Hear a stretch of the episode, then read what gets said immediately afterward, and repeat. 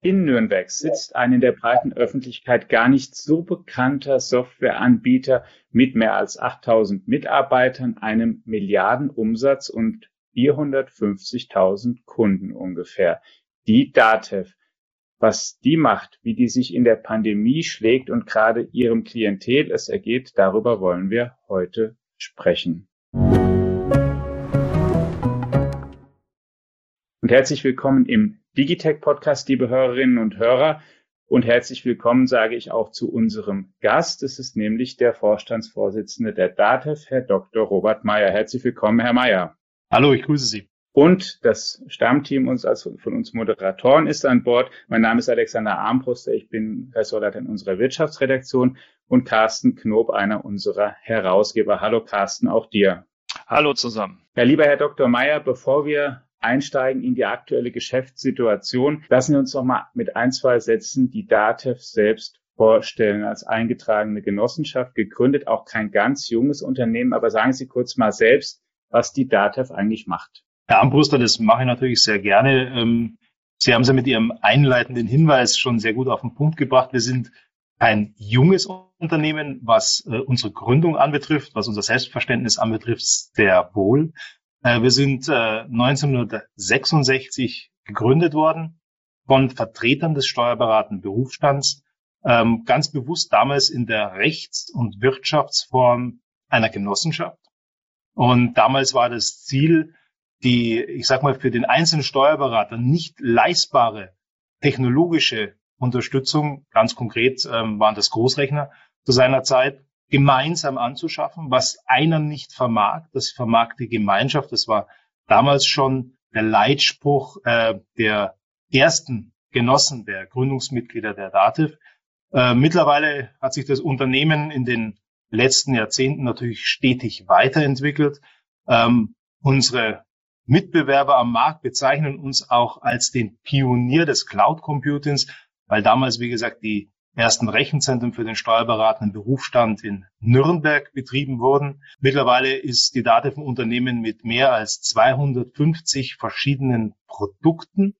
Ich glaube, die mit bekanntesten Produkte der Datev, ich glaube, viele ähm, Arbeitnehmer in Deutschland kennen zumindest ihren Lohnzettel und den Aufdruck daraus. Wir machen pro Monat, wir, das heißt der steuerberatende Berufsstand über unser Rechenzentrum, knapp 14 Millionen Löhne. Ein zweites wesentliches äh, Thema, wo die DATEV äh, in den letzten Jahrzehnten ein Standbein aufgebaut ist, natürlich das Thema Rechnungswesen. Dort sind auch bei uns im Rechenzentrum werden die Finanzdaten von fast 2,5 Millionen deutschen Unternehmen verarbeitet und natürlich auch datenschutzkonform gespeichert. Alles über den steuerberatenden Berufsstand. Und ähm, etwas, was natürlich, wenn man den steuerberatenden Berufsstand an der Stelle schon äh, fokussiert, was natürlich auch ein ganz zentrales Geschäftsfeld der DATEV ist. Das ist das Thema Steuerdeklaration. Ähm, auch dort bieten wir ein sehr umfangreiches Portfolio an, das äh, alle steuerdeklaratorischen und ich sage mal auch gestaltenden Tätigkeiten des Berufsstandes abdeckt. Mittlerweile sind wir natürlich auch als Unternehmen am Markt tätig, das insbesondere das Thema Kollaboration zwischen dem steuerberatenden Berufsstand auf der einen Seite und seinem Mandanten auf der anderen Seite ermöglicht mit unserer Plattform Dativ Unternehmen Online.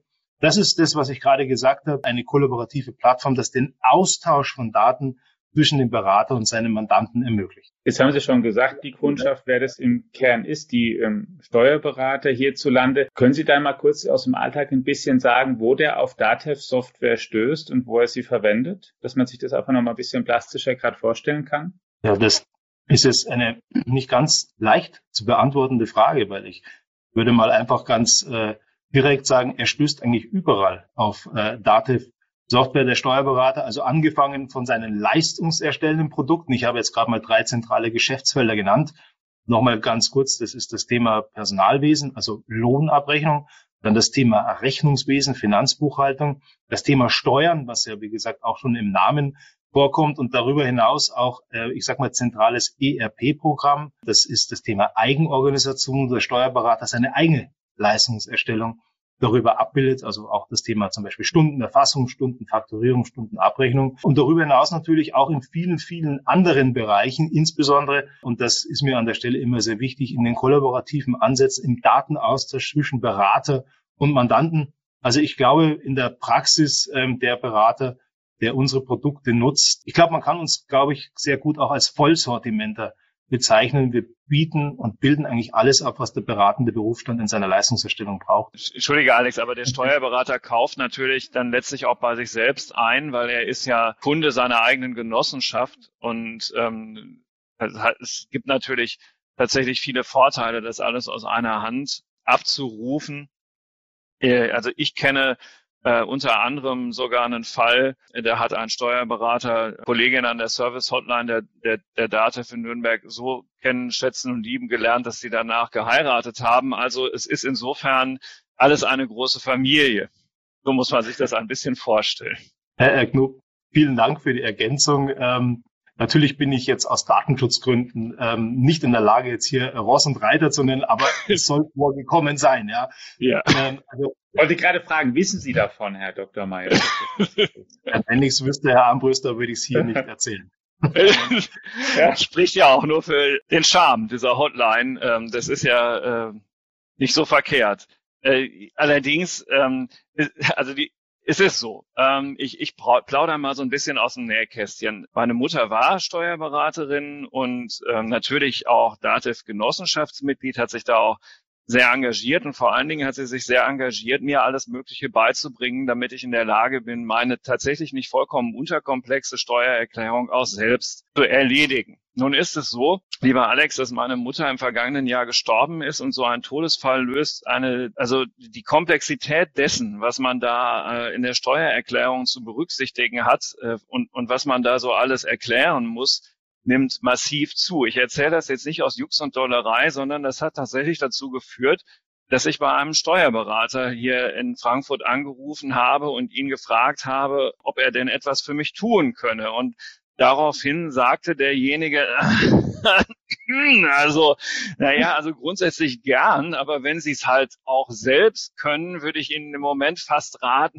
es weiterhin selber zu machen, weil dieses ganze Corona-Thema sorgt dafür, dass ich im Grunde genommen für neue Mandanten überhaupt gar keine Zeit habe, um ganz ehrlich zu sein. Das führt mich der Frage, lieber Herr Dr. Mayer, haben sich Ihre Steuerberater da inzwischen ein bisschen durch diesen unglaublichen zusätzlichen Beratungsbedarf rund um Corona durchgearbeitet? Oder würde ich eine solche Aussage im Zweifel immer noch hören? Also ich glaube, Sie werden die Aussage von vielen Kolleginnen und Kollegen aus dem Berufsstand vielleicht mit der einen oder anderen Ausprägung heute noch hören. Ja, es ist wirklich so, dass durch die Corona-Pandemie der Berufsstand, ich würde mal sagen, hart am Limit arbeitet und zwar ganz bewusst auch die Wortwahl an der Stelle nicht gearbeitet hat, sondern immer noch arbeitet. Es schaut im Augenblick ja so aus, also ich glaube, jeder von uns ist im Augenblick da sehr, sehr aufmerksam dabei, ähm, die Tagespresse in Medien zu verfolgen, dass wir uns langsam, das ist die Hoffnung, in Richtung eines endemischen Zustandes bewegen. Ähm, das heißt aber nicht, dass das für den Steuerberater auch schon, ich wähle jetzt ein Beispiel, was ich gleich noch erläutern muss, das Licht am Ende des Tunnels und zwar am Ende des Tunnels der im Augenblick immer noch sehr, sehr hohen Arbeitsbelastung. Es kommt ja neben dem Tagesgeschäft, was die Kanzleien ohnehin ja schon, ich glaube, sehr, sehr gut auslastet. Das weiß man, glaube ich, wenn man von einem Steuerberater beraten wird, dass ähm, der Berufsstand mit Sicherheit immer als, als Partner auch zur Verfügung steht. Das heißt, äh, die Auslastung ist eigentlich immer relativ hoch. Und da kam jetzt noch das Thema Corona dazu. Ich nenne jetzt einfach mal ein paar Stichworte. Also was kam on top? Das Thema Kurzarbeitergeld, das Thema Mehrwertsteuersenkung, das Thema natürlich auch Corona-Hilfen. Das sind alles Themen, die neben dem normalen, ich sag mal, synchronisierten Arbeitspensum eines Steuerberaters noch on top dazu kamen. Und ähm, wenn ich vom Ende des Tunnels spreche oder vom Licht am Ende des Tunnels, diese Corona-Hilfen, die müssen ja auch noch endabgerechnet werden. Das sind ja im Augenblick, ich nenne es jetzt mal Abschlagszahlung, bitte ähm, begrifflich in Anführungsstrichen zu setzen. Und am Ende muss man natürlich auch noch mal, ich sage mal, einen Schlussstrich ziehen und schauen, sind die in der Höhe richtig ausbezahlt, sind zu viel Hilfen ausbezahlt oder vielleicht zu wenig, kann man noch nachberechnen. All diese Themen haben natürlich beim steuerberatenden Berufsstand in den letzten zwei Jahren äh, zu einem deutlichen Mehraufwand geführt, was aber insgesamt glaube ich, der Berufsstand sehr gut geschultert hat. Ähm, wenn Sie mir erlauben an der Stelle, Sie haben ja äh, gerade von der Dativ-Familie gesprochen. Herr Knob, ja, es ist systemimmanent bei einer Wirtschaft und Rechtsform der Genossenschaft, dass der Eigentümer auch gleichzeitig der Kunde ist. Also das ist ja, ich sag mal, die Grundidee auch der Genossenschaft. Ähm, das heißt aber auch die Genossenschaft selber, Dativ. Wir haben teilweise ähm, im ersten Jahr der Pandemie pro Woche fast 10.000 Arbeitsplätze eingerichtet, um auch den Berufsstand unserer Mitglieder arbeitsfähig zu halten, weil von heute auf morgen, ich sag mal, das Geschäftsmodell sich an einer Stelle äh, signifikant verändert hat. Das Thema Pendelordner, sprich also analogem Belegaustausch. Also ich glaube, das muss man vielleicht dem Pendelordner nochmal ganz kurz erklären an einem Beispiel, dass man seine Akten zum Steuerberater bringt. Das war ja von heute auf morgen auf dem Schlag nicht mehr möglich. Also auch der Berufsstand musste ähm, an der Stelle deutlich sich virtualisieren, digitalisieren. Und das hat natürlich auch die Genossenschaft des Berufsstands massiv gefordert. Also wir haben teilweise wirklich über Nacht, würde ich mal sagen, auch neue Lösungen für den Berufsstand entwickelt, vorangetrieben, um einfach die Arbeitsfähigkeit sicherzustellen. Wie ist das mit dem Pendelordner gelöst worden, ganz konkret? Ja, das Thema Pendelordner äh, Armbruster, das war von heute auf morgen, wie gesagt, und das, das war, das war fast ein disruptives Systembruch an der Stelle. Teilweise war es so, und ich meine, das sind jetzt so ein paar Anekdoten, da plaudere ich jetzt aus dem Nähkästchen, das erfährt man einfach, wenn man, ich bin ja selber Wirtschaftsprüfer und Steuerberater, sich mit seinen Kollegen auseinandersetzt, unterhält und sagt, Mensch, wie war es denn bei dir? Da gesagt, naja, wir haben das Fenster im ersten Stock aufgemacht, haben das Seil runtergelassen und haben einen Korb mit den Akten Akten hochgezogen. Das ist jetzt vielleicht ein Extrembeispiel, aber teilweise wurden die Akten vor die Türe gestellt, weil wir halt einfach diese, diese Kontaktrestriktionen hatten. Und da war halt das Thema Virtualisierung, Virtualisierung auch der Arbeitsplätze eine ganz elementare Grundlage, weil man einfach von heute auf morgen keinen analogen Belegaustausch mehr in vielen Fällen möglich äh, hatte. Ist bei Gibt sowas dann auch eine neue Lösung oder sind neue Softwarelösungen da jetzt schon entstanden, die auch in die Zukunft gerichtet da bleiben? Also vom Grundsatz ähm, glaube ich, war die Dativ, ohne sich natürlich so eine Pandemie zu wünschen, das muss man wahrscheinlich voranstellen, waren wir mit unserem Produkt Dativ Unternehmen Online genau auf so eine Situation eigentlich schon gut vorbereitet. Was ich mit den 10.000 Arbeitsplätzen pro Woche sagen wollte, dass dieses Produkt natürlich einen wahnsinnigen Nachfrageschub erlebt hat in der Pandemie, mhm. weil er diese Lösung, und ich hatte es vorhin auch schon einführend gesagt, dieser kollaborative Ansatz, äh, medienbruchfreier Ansatz, dass man einfach zwischen Mandant und Steuerberater ohne analogen Belegaustausch arbeitsfähig blieb. Dieses Produkt hat einen extremen Nachfrageschub erfahren, quasi über Nacht. Also das ist ein Thema, wo ich sage, ähm, da hatten wir ein vorhandenes Produkt, Herr Armbruster, das haben wir halt deutlich intensiver eingesetzt und das hat aber auch dann wirklich zu einem Digitalisierungsschub nochmal auch bei uns in der Branche geführt. Teil hat sich ja auch die, Rechtslage ein bisschen verändert. Also bestimmte Corona-Hilfen, sowas gab es ja vorher überhaupt gar nicht. Waren Sie in der Lage, das sehr zügig in Ihre Programme zu integrieren, damit die Steuerberater da nicht mehr ganz so auf dünnem Eis unterwegs waren? Und, und wie viel Arbeit macht das für die DATEV, da ständig äh, auch nachzuarbeiten, weil auch diese Rechtslage ja ein bisschen volatil ist? Also ohne jetzt ins Detail gehen zu wollen, und ich muss auch ganz ehrlich sagen, ich kann jetzt auch den, den genauen Zeitablauf zum Beispiel der ersten Überbrückungshilfen, den kann ich jetzt auch gar nicht mehr genau abbilden. Das Einzige, was ich, was ich noch wirklich sehr, sehr gut weiß, das war quasi, ähm, ich hatte es ja vorhin schon gesagt, on the fly über Nacht. Also wir hatten natürlich auch von Seiten der Politik die Notwendigkeit, den entsprechenden gesetzlichen Grundlagen zu schaffen.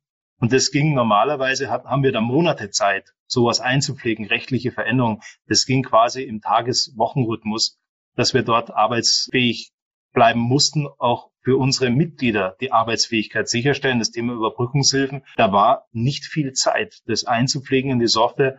Und das kam natürlich auch bei uns noch on top dazu. Teilweise haben wir auch mit gewissen Unsicherheiten gearbeitet, weil wir einfach auch den Gesetzgeber beobachtet haben, den Entwicklungsprozess natürlich auch immer sehr genau verfolgt haben. Und teilweise haben wir mit Annahmen arbeiten müssen in der Programmierung, in der Umsetzung, die dann natürlich, als die ganzen Sachen offiziell kodifiziert waren, dann natürlich nochmal fest in der Software zu verdrahten waren. Aber das musste wirklich sehr, sehr kurz und sehr, sehr schnell umgesetzt werden, weil viel Zeit, äh, Vorbereitungszeit hat man eigentlich gar keine. Also das war quasi bildlich gesprochen die Operation im offenen Herzen, wo wir einfach hier ähm, sicherstellen mussten, dass die gesetzlichen Rahmenbedingungen auch bei uns in den Systemen abgebildet wurden. Wenn ich das richtig gesehen habe an der Geschäftsentwicklung, haben Sie im vergangenen Jahr 2021 binnen Monaten Zehntausende neue Kunden dazu bekommen. Woran lag das? Oder wo waren die ähm, davor? Herr Ambruster, dieser ähm, doch signifikante Zuwachs bei unseren Kunden, die im Wesentlichen im Bereich der Mandantschaft unserer Steuerberater anzusiedeln sind,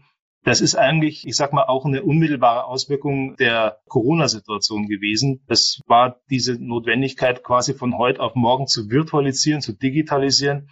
Das kann man vielleicht auch als Indikator für den Digitalisierungsschub sehen, den wir, ich sag mal, in ganz Deutschland gemerkt haben. Und die Kundenzahl, die Sie gerade eben genannt haben, resultiert im Wesentlichen aus einer deutlich stärkeren Marktpositionierung von Dativ-Unternehmen online. Das sind die Kunden, die in diesem Bereich dazugekommen sind, um einfach weiter arbeitsfähig zu bleiben, um mit ihrem Steuerberater auch im Austausch zu bleiben. Dafür ist einfach diese Kollaborationsplattform essentiell gewesen und damit auch äh, lässt sich dieser deutliche Anstieg in der Kundenzahl begründen. Nun ist es ja so, na Alex, erst du, ich will den Gedanken nicht unterbrechen. Wenn es viel mehr Kunden gibt. Das sieht man ja nicht nur bei den Angeboten, die Sie machen, sondern auch bei anderen Diensten, die oder Software, die jetzt häufiger genutzt ist, die cloud-basiert ist, dann bringt es auch manchmal Kapazitäten von Unternehmen an möglicherweise an neue Grenzen oder zumindest auf Stände, wie sie bisher nicht genutzt wurden. Wie kamen Sie in Ihrer Infrastruktur damit zurecht? Natürlich haben wir Kapazitäten dazugeschaltet in der Zeit, aber das sind wir eigentlich aus der Vergangenheit gewohnt, immer situativ zu reagieren wenn man entsprechendes Umsatzwachstum beziehungsweise ich sage auch mal Mengenwachstum hat, ist man natürlich dann auch als IT-Dienstleister in der Prognostik so aufgestellt, dass man auch die entsprechenden IT-Ressourcen, die Systemressourcen dazuschaltet. Natürlich sind hier deutliche Zuwächse auch, äh, ich sag mal, in der Infrastruktur, im, im, im Backend zu sehen gewesen, aber die haben uns Gott sei Dank nicht an die Grenzen gebracht. Was mir eben durch den Kopf ging, wenn man diese Zahlen so hört, Herr Dr. Mayer, dann könnte man ja glauben, das ganze Land sei von einem einzigen Digitalisierungsschub ergriffen. Man stellt ja auch selber im eigenen Unternehmen fest, plötzlich haben halt doch alle Laptops und können von überall arbeiten, was vorher irgendwie nicht möglich schien und vieles andere mehr. Die Konferenzen sind virtualisiert und, und, und. Und doch hat man ja so ein bisschen das Gefühl, dass das so vielleicht in der Wahrnehmung zu sehr an der Oberfläche kratzt. Und die DATEV ist ja nun traditionell auch sehr stark in unserem IT-Verband Bitkom engagiert. Ähm, ihr Vorgänger hat sich da an, an, führender Position auch darum gekümmert, dass, dass die Politik, ich, ich will mal so sagen, angeschoben wird, möglicherweise auch Fahrt aufnimmt, schneller äh, sich darum kümmert, dass das Land auf Digitalisierungsfaden vorankommt. Jetzt haben wir eine neue Bundesregierung bekommen, die halt jetzt inmitten dieser Corona-Pandemielage die Amtsgeschäfte übernommen hat. Daraus ergeben sich zwei Fragen. Zum einen ist es tatsächlich so, dass diese Wahrnehmung ein bisschen zu oberflächlich ist, weil die Unternehmen vielleicht doch noch nicht damit begonnen haben, ihre Geschäftsmodelle so mit Blick auf die digitalen Möglichkeiten umzustellen, wie das eigentlich der Fall sein sollte. Und da bekommen Sie ja auch Rückkopplungen, gerade aus dem deutschen Mittelstand, der von den Steuerberatern so intensiv beraten wird. Und zum anderen, so als zweite Frage, hat die Bundesregierung da tatsächlich aus Ihrer Sicht mit Blick auf die bisherigen Versäumnisse die richtigen Prioritäten gesetzt? Also, Herr Knob, das, das ist natürlich eine Frage, die, die traue ich mir gar nicht zu, in dem Zeitkontingent, das uns zur Verfügung steht, auch nur abschließend zu beantworten, annähernd abschließend zu beantworten. Aber ich werde mal versuchen, ein paar Aspekte, die aus meiner Sicht kennzeichnend sind, rauszuarbeiten. Sie sind eingestiegen mit dem Thema Digitalisierungsschub in Deutschland. Ich glaube, wir waren in der Vergangenheit in Deutschland recht kommod unterwegs. Also Sie verzeihen mir die etwas flapsige Wortwahl an der Stelle. So ist es wohl. Also so, so, so, ein, so ein richtiger, ich sag mal, Digitalisierungsimpuls ein, ein richtig spürbarer, den habe ich vor Corona leider, muss man an der Stelle auch sagen, weil ich glaube, wir, wir kennen uns an der Stelle, dass ich jemand bin, der da deutlich mehr Geschwindigkeit immer eingefordert hat. Den habe ich nicht wirklich gespürt. Ja, also man hat schon gemerkt und wir haben das auch gemessen, wir haben da auch verschiedene Indikatoren, dass sich auch bei unseren Mitgliedern äh, das Thema Digitalisierung, digitale Transformation, Virtualisierung, dass da langsam was in Bewegung kommt. Und dann kam Corona. Und das ist auch eine Sache, die ich äh, immer wieder betone. Wir haben durch Corona, das war so eine Art Digitalisierungskatalysator. Da kam dann ein richtiger Schub. Warum? Weil es gar nicht mehr anders ging. Viele Unternehmen hatten gar keine andere Möglichkeit mehr, am Markt präsent zu sein, ihre Produkte anzubieten, ohne sich auf dieses Thema Digitalisierung, digitale Transformation einzulassen. Dann wurde von heute auf morgen schlagartig sehr, sehr vielen Unternehmen im Mittelstand bewusst, dass der Marktzugang heutzutage schwerpunktmäßig über digitale Geschäftsmodelle funktioniert. Dann wurde plötzlich das Thema Plattformökonomie, hat plötzlich auch eine ganz andere äh, Bedeutung bekommen. Viele Unternehmen haben festgestellt, dass wenn der Laden dicht ist, ich sage das jetzt wirklich mal ganz platt, also wenn vorne an der Tür äh, der Schlüssel umgedreht ist und die Kunden nicht mehr ins Geschäft kommen, dann muss ich mir eine andere Möglichkeit überlegen, um überhaupt noch meine Produkte auch eine Ansatzweise äh, anbieten zu können. Dann haben viele Unternehmerinnen und Unternehmer einfach versucht, sich mit Homepage-Gestaltung, nenne ich es jetzt mal ganz platt, indem sie ein Shop-System eingeführt haben und versucht haben, dann erstmal im regionalen Bereich auf sich aufmerksam zu machen, dass es andere Vertriebskanäle gibt. Also es ist sehr, sehr deutlich geworden, um den Gedanken abzuschließen, dass die Geschäftswelt von morgen deutlich mehr über digitale äh, Vertriebskanäle funktioniert, als man es im, in der Vergangenheit sich eingestehen wollte. Das hat sich natürlich auch im steuerberatenden Berufsstand gezeigt. Die Zahlen sind ja ähm, bereits genannt worden. Äh, Zehntausende neuer Kunden im Bereich kollaborativer Plattform, also einer virtuellen Zusammenarbeit zwischen zwei Parteien, hier in unserem Fall Steuerberater, sein Mandant. Und natürlich auch beim steuerberatenden Berufsstand die Zahl 10.000 Arbeitsplätze pro Woche eingerichtet, damit der Berufsstand auch seinen Mitarbeitenden die Möglichkeit geben kann, von zu Hause aus zu arbeiten, weil die Kanzleien halt teilweise auch vor dem Hintergrund des Shutdowns nicht mehr bedienbar waren, weil die Mitarbeitenden einfach von zu Hause aus arbeiten mussten und das musste man von heute auf morgen auf den Weg bringen. Der zweite Aspekt, und, und Sie merken, ich, ich kürze ab, weil er hat ja schon eingangs gesagt, es ist ein so umfassendes Thema, Herr Knob, da glaube ich, kann man einen ganzen Nachmittag drüber diskutieren. Wie hat die Politik darauf reagiert und hat die neue Bundesregierung darauf reagiert? Wenn man sich den Koalitionsvertrag ansieht, dann erkennt man da schon ein paar aus meiner Sicht richtige, gute Impulse. Ich greife jetzt auch mal wieder ein Thema raus, das mir in dem Zusammenhang jetzt spontan einfällt. Digitalministerium. Da kann man jetzt natürlich auch kontrovers darüber diskutieren. Also ich bin ja selber im Hauptvorstand des Bitcoms, äh, weiß natürlich auch um die Position des Bitcoms zu dem Thema. Also es gibt kein Digitalministerium, um vielleicht mal so ein bisschen den Spannungsbogen an der Stelle abzukürzen. Aber jetzt kann man natürlich über das Pro und Contra diskutieren. Ist es jetzt richtig? Ist es falsch? Ich glaube, was ganz, ganz wichtig ist an der Stelle, Digitalisierung kann man entweder in einem Ministerium zentralisiert abbilden. Das hat man in der Vergangenheit auch gesehen. Wenn eine Idee von Ministerium A gekommen ist, dann hat das Ministerium B gesagt, na, das brauchen wir nicht, dann machen wir anders. Da gab es teilweise zwischen den Ministerien schon Spannungsfelder. Ich glaube, was wichtig ist, was essentiell ist, mal unabhängig von dezentral oder zentral, man braucht eine Synchronität, eine Abstimmung zwischen den Ministerien, eine Orchestrierung dieses Themas Digitalisierung, dass wir dort wirklich mal in die gleiche Richtung arbeiten. Und da kommt einiges von der neuen Bundesregierung, wo ich sage, jawohl, das sind die richtigen Ansätze. Die kann ich von meiner Seite aus auch absolut gutieren. Das ist das Thema zum Beispiel, man diskutiert über den Wegfall des Schriftformerfordernisses. Ein Thema, sage ich richtig. Zweites Thema Online-Zugangsgesetz, dass die ganzen Lösungen, die zur Verfügung stehen, auch wirklich über eine gesetzliche Leitplanken auch geregelt werden, dass das Ganze wirklich online auch funktionieren kann. Dann gibt es das nächste Thema Once Only, dass man sagt, man meldet sich einmal an, Stichwort E-Government, und kann dann die ganzen Lösungen auch nutzen und muss sich nicht immer für jede Dienstleistung wieder neu anmelden, neu registrieren. Das Ganze geht noch weiter in Richtung Unternehmensidentitäten. Man hat zwar individuelle, persönliche Identitäten mittlerweile im Internet, ob das jetzt über den NPA oder welche Plattform auch immer funktioniert, lasse ich mal dahingestellt. Aber für Unternehmen eine einheitliche Identifikation von Unternehmen im Internet, auch im Geschäft mit den staatlichen Institutionen, auch mit dem Thema E-Government. Das ist zum Beispiel ein Thema, wo ich sage, das wäre aus meiner Sicht wichtig und richtig, sowas nach vorne zu bringen. Aber wie gesagt, ähm, abschließend, Herr Knob, ja, die Impulse sind da, die Ideen sind da. Jetzt müssen den Ideen und den Worten nur Taten folgen. Und das fordere ich ein. Wie hilfreich oder störend ist denn unsere föderalistische Struktur dabei eigentlich? Oh, Herr Armbruster, das, das ist jetzt wieder so ein, so ein Thema. Da, da, da haben Sie bei mir natürlich den richtigen Knopf wieder erwischt. Ich mache mal zwei Beispiele, um, um aufzuzeigen. Also ich bin vorweg ganz, ganz wichtig, damit da jetzt nicht der falsche Eindruck entsteht. Ich bin ein absoluter Verfechter vom Föderalismus. Finde ich richtig, finde ich wichtig. Äh, nicht nur auf deutscher Ebene, auf nationaler Ebene, sondern auch auf europäischer Ebene. Zurück zu meinem Problem oder zu meinem Schmerz. Ich greife jetzt mal einfach ein Beispiel raus. Zwei Beispiele. Einmal das Thema Datenschutz. Wir haben in Deutschland 16 Datenschutzbeauftragte, jeweils einen pro Land. Und wir haben einen Bundesdatenschutzbeauftragten. Jetzt stellen Sie einmal die Situation für in einer digitalisierten Welt. Da gibt's ja auch keine Ländergrenzen mehr. Also es, es, gibt ja auch kein Domestic Routing, wie es so schon heißt, so nach dem Motto, ja, machen wir das Internet für, ja. nur für Deutschland. Das funktioniert ja auch nicht.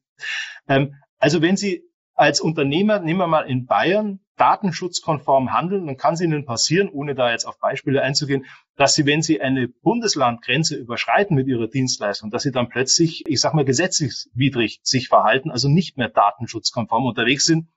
Also ich glaube, man muss den Föderalismus, ein zweites Beispiel kommt gleich, sicherlich auch vielleicht an der Stelle nochmal anpassen, vielleicht gewisse ähm, Paradigmen nochmal überdenken, um auch das Thema digitale Transformation und föderalistische Strukturen in Einklang zu bringen, zu synchronisieren.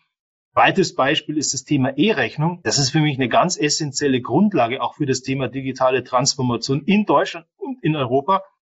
Wir hätten ein Format, das Zugpferdformat, da gibt es mittlerweile sogar ein Zugpferdformat Reloaded, also sprich, das Ganze wird auch weiterentwickelt. Aber wenn Sie mit staatlichen, also wenn Sie mit E-Government-Regeln äh, unterwegs sind, da gibt es dann das X-Rechnungsformat. Also schon wieder ein neues Format. Auch auf europäischer Ebene gibt es verschiedene Formate, also da wäre es angezeigt, und das ist da mein Petitum, meine Forderung an der Stelle, bitte Leute, wir brauchen Standardisierung, wir brauchen Vereinheitlichung. Sonst wird es auch mit dem Thema Digitalisierung an den verschiedenen Stellen immer wieder, ich sag mal, zu Sollbruchstellen führen. Da, wie gesagt, brauchen wir einen einheitlichen Handlungsrahmen. Ja, interessant fand ich, wenn Sie das sagen, das ist, wenn man mit vielen IT-Lern spricht, Carsten, das kannst du ja auch teilen, und nach dem Föderalismus fragt, dann kommt erstmal, ja, prinzipiell ist das ja eine gute Idee und wir wollen ja daran festhalten und dann kommt aber und dann werden die ganzen, wie soll ich sagen, Möglichkeiten aufgezählt, die im Digitalen eben davor herrschen und die einfach im Wege stehen, Möglichkeiten zu skalieren. Denn das ist ja ein Thema auch hierzulande, das einfach auch in größeren Märkten auch kommerzieller Erfolg ganz stark davon abhängt, dass man Lösungen skalieren kann und dass sie dadurch einfach ertragreicher sind. Ja, also Alex, weil du sagst, es ist halt so furchtbar, also wirklich im tiefsten Sinne deutsch unter mehreren Aspekten. Zum einen gibt es ja einen guten Grund aus zwölf Jahren deutscher Geschichte, warum es zum Beispiel einen Bildungsföderalismus in Deutschland gibt, weil wir halt sehr schlechte Erfahrungen mit einer totalen Gleichschaltung von allen möglichen Dingen gemacht haben. Und daher haben wir die Gründungsmütter und Väter der Bundesrepublik Deutschland sich das so überlegt, alles wie sie sich gut überlegt haben. Und wenn man dann natürlich beginnt zu diskutieren mit anderen Stakeholdern in diesem Kontext, dann heißt es auch, na ja, also sei, wäre es nicht vielleicht doch Zeit angesichts einer gefestigt erscheinenden Demokratie. In dem Moment, wo man es ausspricht, weiß man schon nicht mehr so ganz genau, ob das wirklich so hundertprozentig felsenfest gesichert ist in Zeiten wie diesen. Aber sei es drum, das Fass wollen wir jetzt nicht aufmachen, ob es nicht notwendig sei, diese Dinge zu überwinden. Gut, und dann werden ja auch bestimmte Grundgesetzänderungen schon vollzogen in diesem Kontext. Und dann sitzt du abends mit den Eltern deiner Kinder äh, jetzt virtuell, früher in der, im Klassenraum zusammen und redest dann halt sozusagen von unten kommt über diese Themen. Und die Wahrheit ist halt auch, dass mindestens bis unmittelbar vor Ausbruch der Pandemie in diesen Klassenverbänden keine Mehrheit dafür zu bekommen war, die Schule komplett zu digitalisieren, weil es dann nämlich Datenschutzbedenken bis zum Anschlag gab. Ja, insofern äh, mhm. ist diese Diskussion ja. wirklich extrem deutsch und natürlich mahnt Herr Meyer Tempo an, mahnt Herr Bitkom Tempo an, mahnt Herr Ruswum beim BDI sehr eloquent auch Tempo an, ja, und die Vorgänger aber naja, also das Volk bekommt natürlich schon auch ein bisschen die Politiker, die es jeweils verdient hat, muss man ehrlicherweise sagen, weil es wird halt das gewählt, was gewählt wird. Und jetzt habe ich selber relativ viel dazu geredet, weil du mich auch direkt angesprochen hast. Es ist mhm. ähm, also rein mit der Abschaffung föderaler Gedanken ist es leider halt auch noch nicht getan. Ich wollte Datenschutz und Datensicherheit, Herr Dr. Meyer, das hast du ja auch gerade erwähnt, Carsten, dass es die Bedenken gab. Die sind natürlich gerade in Ihrem Bereich, sind die wichtig, weil es um sehr sensible Daten geht und sehr private Daten von vielen Leuten. Wie sicher sind denn die Daten in Ihrem Rechenzentrum? Da hat ja letztes Jahr nicht alles einwandfrei funktioniert. Also wir hatten letztes Jahr de facto im November einen Ausfall unseres Rechenzentrums. Ich gehe mal davon aus, Herr Armbruster, auf den stellen Sie ab. Ja. Das ist eine technologische Komponente von einem Zulieferer gewesen. Das ist passiert. Wichtig ist an der Stelle, dass wir möglichst schnell wieder äh, unsere Dienstleistungen verfügbar hatten. Das ist uns nach meiner festen Überzeugung gelungen. Ich mache aber jetzt trotzdem eine inhaltliche Zäsur. das Thema Datenschutz und Datensicherheit war davon in keinster Weise tangiert. Und an der Stelle ganz klar von meiner Seite aus Datenschutz und Datensicherheit haben, hatten und werden bei der DATEV immer oberste Priorität haben. Nicht nur, weil wir als Auftragsdatenverarbeiter, und ich greife da Ihre Worte auf, mit sehr sensiblen Daten, mit privaten Daten umgehen, sondern weil wir eben auch, ich sag mal, dem steuerberatenden Berufsstand, der ist ja Berufsgeheimnisträger, an der Stelle einfach, ähm, ja. ich nehme den Begriff, weil er mir gut gefällt, einfach das Fort Knox, das Daten Fort Knox in Nürnberg zur Verfügung stellen. Also wie gesagt, beide Themen haben inhaltlich nichts miteinander zu tun. Das eine war ein Ausfall, das ist korrekt. Der war möglichst schnell wieder zu beseitigen und dort wieder die Leistung zur Verfügung zu stellen.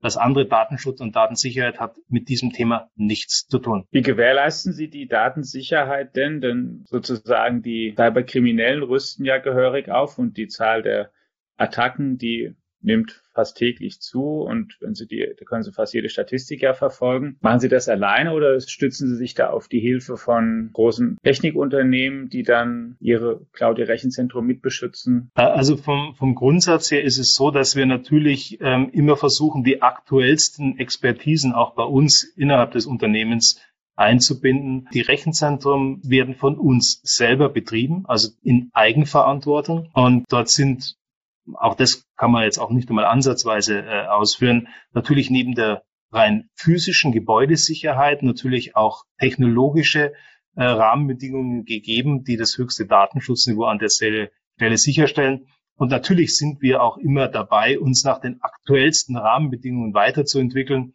Das kann in der Form erfolgen, dass wir uns auch externe Expertise einkaufen. Aber wir haben bei uns in der DATEV, ich sag mal, ein Top-Team, das äh, ständig auch die neuesten technologischen Rahmenbedingungen kennt und teilweise auch selber als Standardsetter unterwegs ist. Kommen wir noch mal kurz zum Thema New Work. Bietet sich gerade an, weil Sie vom Datenvornox gesprochen haben, lieber Herr Dr. Meyer. Ich nehme mal an, dieses Datenvornox wird nicht aus dem Homeoffice bewacht?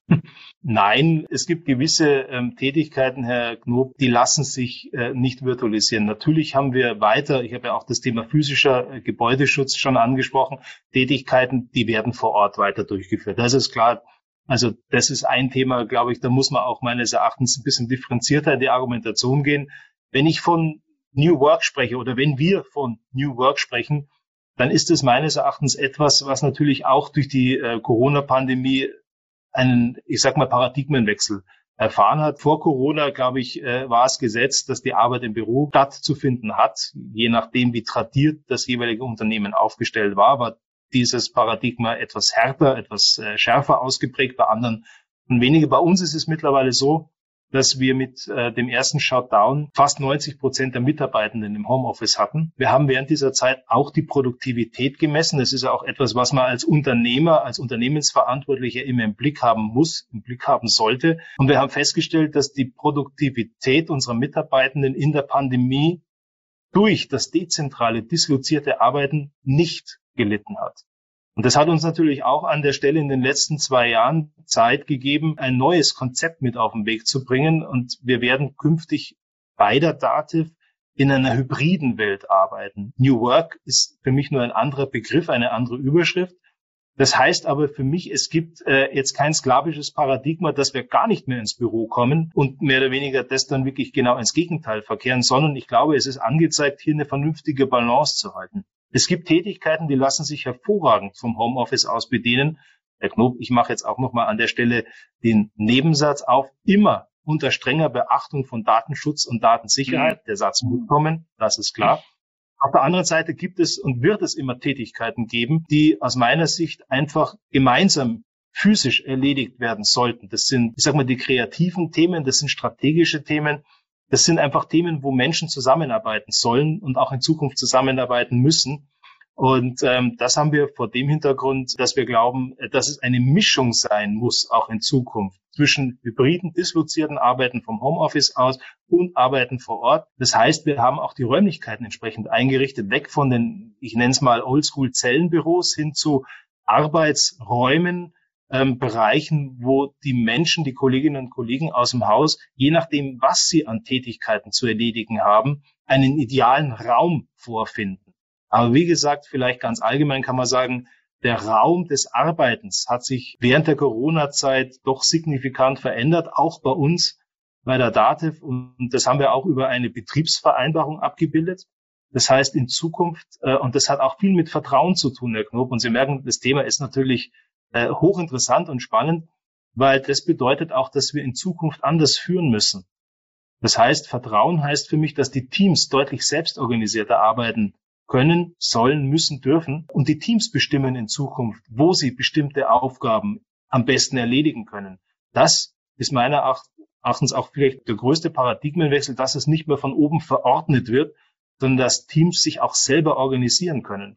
Und ähm, an der Stelle, ich habe es kurz angeschnitten, das bedeutet natürlich auch eine Veränderung äh, in der Führung selber, im Führungsbild auch. Führung wird in Zukunft weniger Command and Control sein, was es aus meiner Sicht vorher eigentlich auch schon hätte nicht mehr sein sollen, sondern deutlich mehr vertrauensorientiert, äh, deutlich mehr coachen. Vielleicht wird die Führungskraft in Zukunft eher ein, ein Moderator oder ich sag mal ein Mediator sein, als derjenige, der, ich sag mal, mit äh, Command-and-Control-Maßnahmen sein Team lenkt. Also das hat sich auch deutlich verändert in der Corona-Pandemie und aus meiner Sicht ist das gut so. Kann man die Daten ja. von zu Hause aus leiten oder anders gefragt, wie hatten Sie es selbst mit dem Homeoffice? Also äh, ich, ich mache es eigentlich genauso, wie ich es gerade beschrieben habe. Es gibt gewisse Tätigkeiten, wo ich glaube, da kann auch der Vorstandsvorsitzende sehr gut von zu Hause aus arbeiten. Das sind auch Tätigkeiten, wenn ich mich auf eine Vorstandssitzung vorbereite, wenn ich mich auf ein Interview vorbereite, so wie heute auf dem Podcast, das sind Themen, wo ich sage, ich arbeite mich einfach in das Thema, was Gegenstand der Besprechung oder des Interviews sein wird, da arbeite ich mich ein.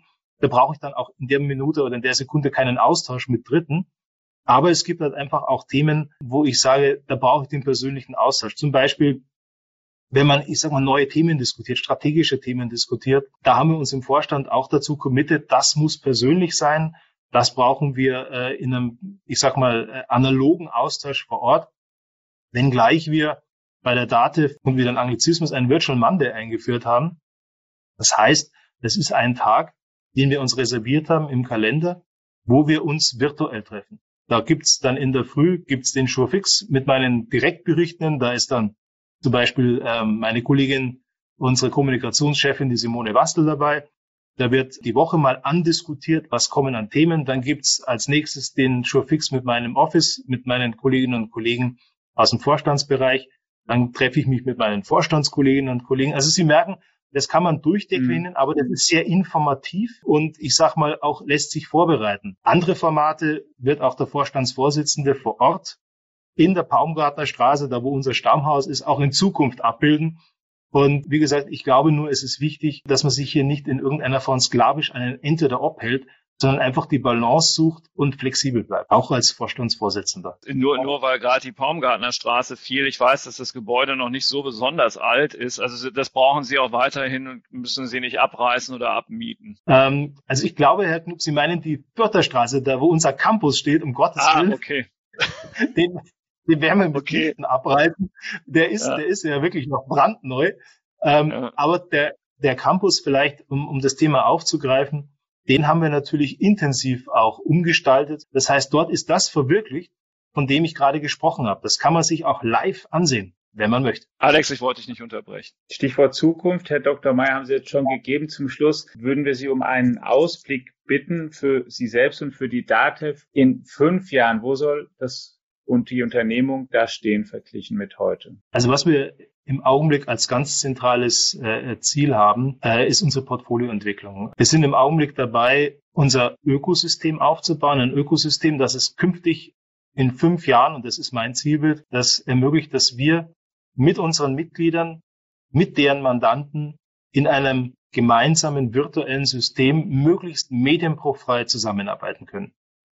Sagt Robert Meyer, der Vorstandsvorsitzende der DATEV, eines IT-Anbieters in Nürnberg mit mehr als 8000 Mitarbeitern und einem Milliardenumsatz, der die Steuerberatungssoftware dieses Landes maßgeblich herstellt und aktualisiert und der in der breiten Öffentlichkeit gar nicht so bekannt ist, aber wie wir auch heute gehört und einmal mehr gelernt haben, im Grunde ein Cloud-Pionier ist, also diesen Gedanken Cloud schon umgesetzt hat, technisch vor vielen Jahrzehnten, als andere noch gar nicht daran dachten. Herr Dr. Mayer, ganz herzlichen Dank für Ihre Zeit und Ihr Interesse, heute im Digitech Podcast mit uns zu diskutieren.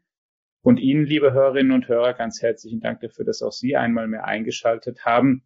Natürlich informieren wir Sie nicht nur über die Zukunft der DATEV in unserem Podcast und allen anderen Kanälen unserer Zeitung, den digitalen und analogen, sondern auch über alle anderen wichtigen technischen Themen, von denen wir glauben, dass auch Sie Kenntnis haben sollten.